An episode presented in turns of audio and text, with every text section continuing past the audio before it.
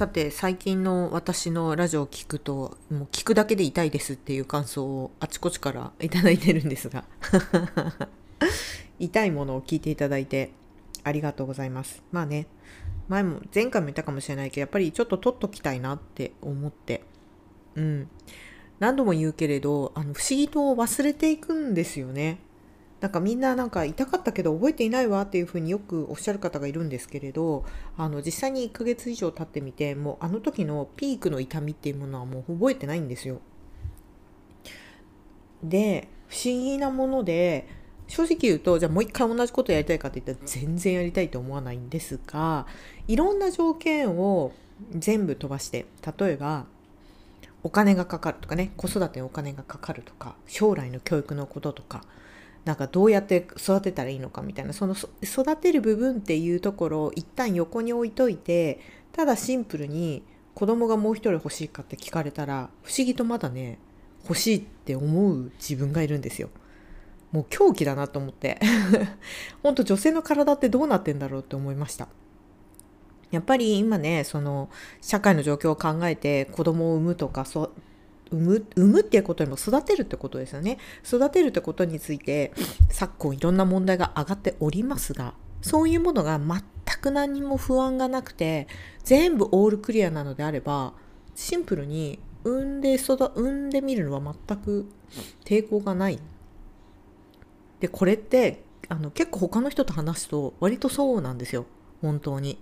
マジで。あの女性の体の反映したいっっていうこのなんだろう動物的感覚ってとんでもないものだなって思ってます。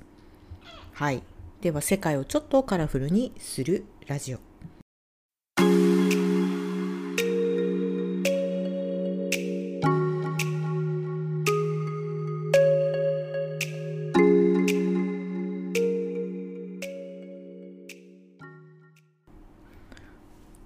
前回のタイトルが「世界の中心で愛を叫んだ獣」っていうところで、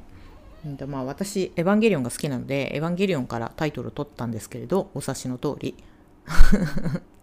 ただ振り返ってみると自分が出産したあの瞬間っていうものは人ではなくて獣だったなもう獣だったなっていうことを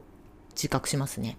まあ、だから今になってその痛みがどうだったとかっていうのはあんまり覚えていないのかもしれないなっていう。うん。やっぱり普段この人間社会というもので暮らしていく上でには、上に、上では知識とか、まあ、理性みたいなものの方で意識はしてるけれど、なんかそれをね、はるかに超えた何かを、何かのエネルギーで、まあ、出産っていうものが行われているんだなっていう。うん、この話を母にしたら、まあ、やっぱり母も、まあ、そうね、あの瞬間動物よね、みたいなことをおっしゃっていたので、すごいなって。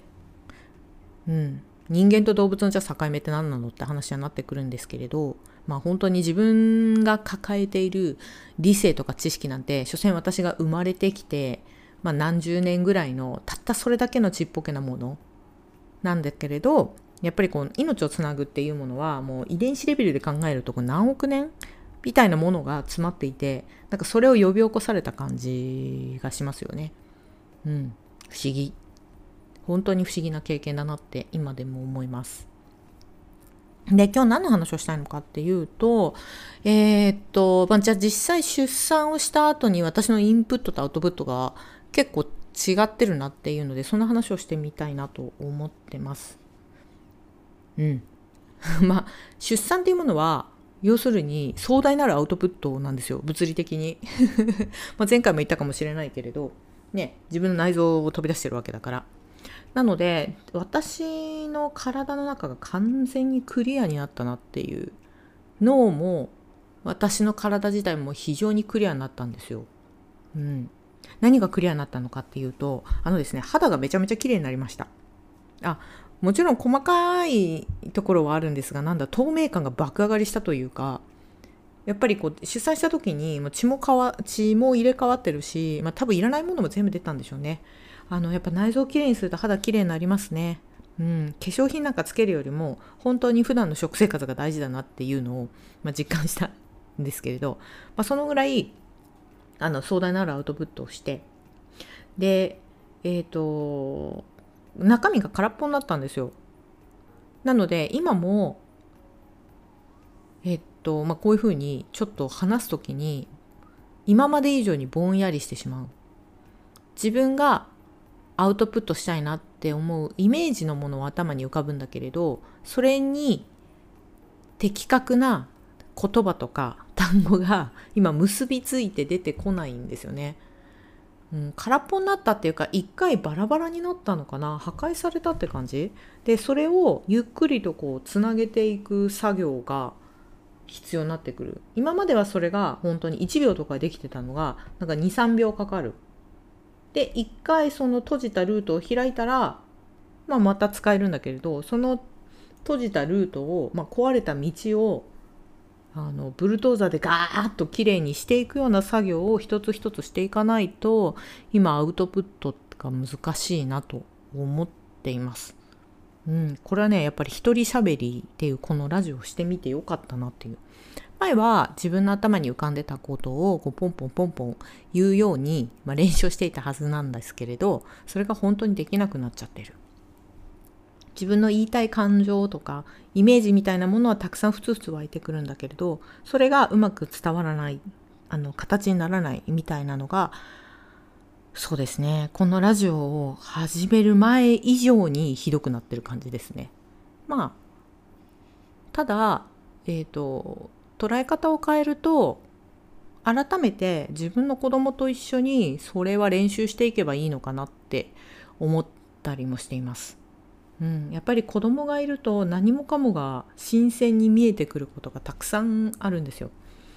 最近だと,、えーと、自分の子供が、えーと、右手と左手を自分の中で発見してあの手をずっと動かしてるんですよね。最初は右手を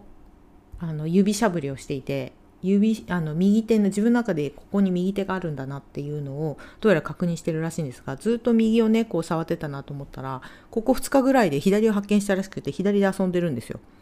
なんかそういうことがそっかなるほど。まだこの子は右右も左もっていうか、まあ、左右は別左右以上にそもそも自分に手が存在してることさえ知らないんだなっていう。自分の肉体どこまであるかっていうのも知らないんだなと思うぐらいなんだろう、新しいことがいっぱい。うん。だから、もう見るもの全てが、この子にとって初めてのことなんだなって思うと、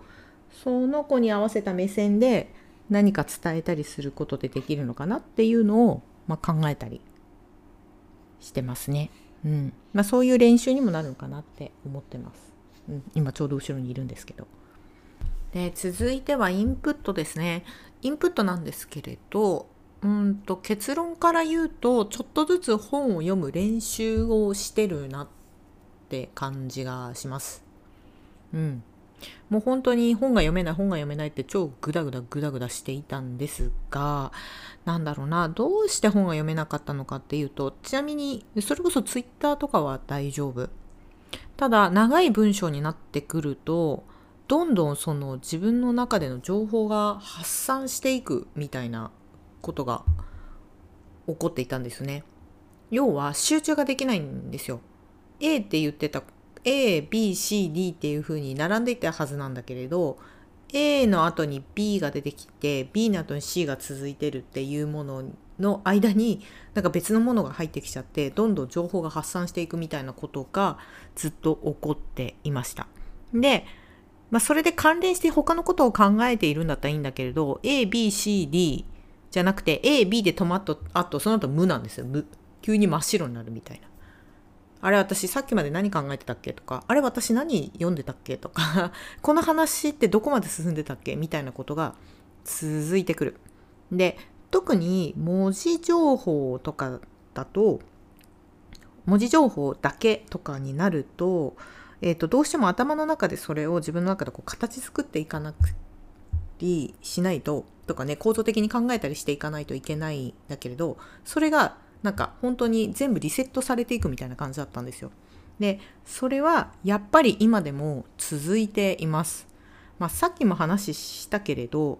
なんだろうなあの出産の痛みっつうものはもう本当 PTSD みたいな感じでもあるから本当に自分の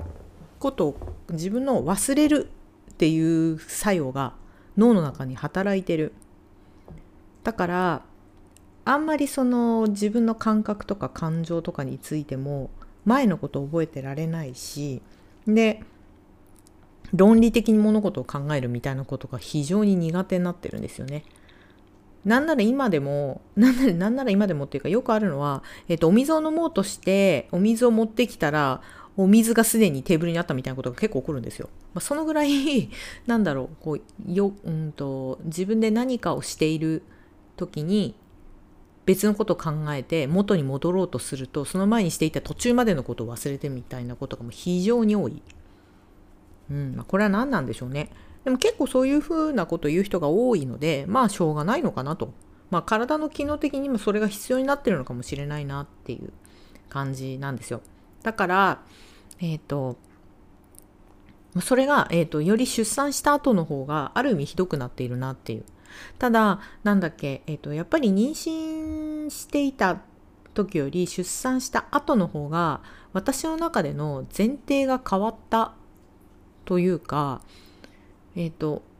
私の中私の生活の中にもう一人子供がいるんだっていうことを当たり前にして生活をするように変わっていたので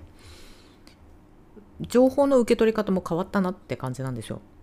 えーと、説明をすると妊娠をしている時は言っても私の今までの自分の人生のままでその人生の中に妊娠っていうファクターがくっついたみたいな感じなんですよね。なのでまあ要は自分の体が変化してるっていうだけなんですよ感覚的に言うと。生理の拡大版みたいなのがあってつわりみたいなのがあってずっと体調不良みたいな感じになってお腹が大きくなっていくっていう結局自分子一人だったんですが、えーと、子供ができるとなると私の生活というか私の今生きている世界そのものの背景に子が一人加わったっていうことで、えーと、今までの前提条件ともう完全に変わるんですよね。なのでその本が読めないっていうのは非常に悩んではいたですけれど出産前は。あの時はいわゆる今までの自分の延長線上で体が変わってしまったから今までと全く同じことをしようと思っていたんだけれどそれができないから非常に嘆いていたんですがもう今は前提が変わってしまったのである意味読めなくなっていてももうしょうがなある意味しょうがないかなと。諦めてるんじゃなくて私のあのそあの生活しているベースが全部変わったんだっていうことを自分の体感レベルとして分かってるっていう。どうなんだろう私海外とか住んだことないけれどいきなり海外の生活にあの海外の国に住むことになってとりあえずそこで暮らしてみろみたいな まあそんなこと起こるか分かんないんだけれどなので、まあ一応 Google マップとかで見ると自分の住んでる場所とかもわかるし、まあ言語とかも、えっ、ー、と、やりくりはしなくちゃいけないんだけれど、ここでやりくりしなくちゃいけないんだな、みたいな。伝わるかな 一応自分の持ってる情報はあるけど、ただ、え、ー、と、そこでもうそこで私は暮らしていかなくちゃいけないのであるっていうふうに、まあ、自分の中で決まった覚悟が決まった。まあしょうがないね。そういうことになっちゃったんだもんっていうふうに、うん、それがなんか言い訳なんじゃなくてそういうもんなんだっていうふうに体感レベルで分かってしまった、うん、これはやっぱり大きいですよね。自分が、うんと、例えば上京してくる時とかまあ、結婚する時とか引っ越しする時とかっていうのは結局今までの子の延長ではあるんだけれどそうじゃなくなるそうじゃなくて背景が丸ごと変わるっていうのは全然違う経験あの体感だなって思ってます。うん、なので、えーと、もう背景が違っちゃってる状況の中で別人自分が別人として全く同じ存在ではあるんだけれど別人としてじゃあ改めてインプットをどうするかっていう風な視点に変わった時に今新しい方法でまた本を読んでるって感じですね。うんまあ、何をしてるかっていう具体的に何をしてるかっていうと今リハビリも兼ねて、えー、とまず漫画好きな漫画を読むようにしてる。あとは自分が、えー、と昔よく読んでいた作家さんの本とか読みやすかったったり好きだなと思う文章からその自分の文章から自分の頭の中にその想像するとか構造を作るみたいなことを鳴らす練習をしてるって感じですね。そうですね。最近だと村田沙耶香さんをまた読んだし 好きかどうかって言ったらわからない。彼女の場合は愛憎ではあるけれど。まあでも少なくとも読みやすい文章であるから彼女の文章を読んだり、まあ、ずっと読んでる漫画、まあ、ブルージャイアントとかあの新しい漫画じゃなくてずっと自分が慣れ親しんでる文文章とかに触れてで自分の頭を慣らしてるっていう感じですね。でその中に新しくこれからチャレンジしていくっていう本を少しずつ散りばめて慣らしていくっていうなのでえっ、ー、と前以上に本を読むスピードがガクッと落ちてますただ何度も言ったけれど何度も言うけれど同じ人間ではあるけれど別の人間みたいな感じではあるからこの感覚とこの肉体との折り合いが突きついちゃえば前の経験があるから一気に加速するんじゃないかなっていう感覚は自分の中であるんですよね。うん、なのでまだリハビリ中かなって思ってます。だから産休育休っていうものって今世の中にあるけれど本当に育休って大事だなっていう。自分の体のコンディションを整えるその脳とか新しい仕事に対するコンディションを整えなきゃいけないし子供を育てなくちゃいけない。あれってもちろん子供を育てるための休みでもあるんだけれど全く別人になってしまった自分の体とその心みたいなところを今まであった世界にちょっとずつ折り合いをつけていく時間でもあるんだなって思っったりしてます。別に私は育休あるわけじゃないけど。うん。なのでゆっくりと今インプットを始めているところです。まあ、そうは言ってもね読書会とかにはちょこちょこ参加し参加しながらアクスと交換のタイミングでアクセルかけていけばいいなと思ってます。うん。はい。っていうところでインプットとアウトプット。いや本当に体が変わると体が変わるっていうことはものすごいあの心とか考え方について影響があるんだなっていうのを改めて実感しているところですね。はい。っていうところでうまく喋れてない自分の中ではまだあ前の感覚と違うなって思ってはいるんですけれどそんな記録も残していきたいなと思っています。ではお相手は沙織でした。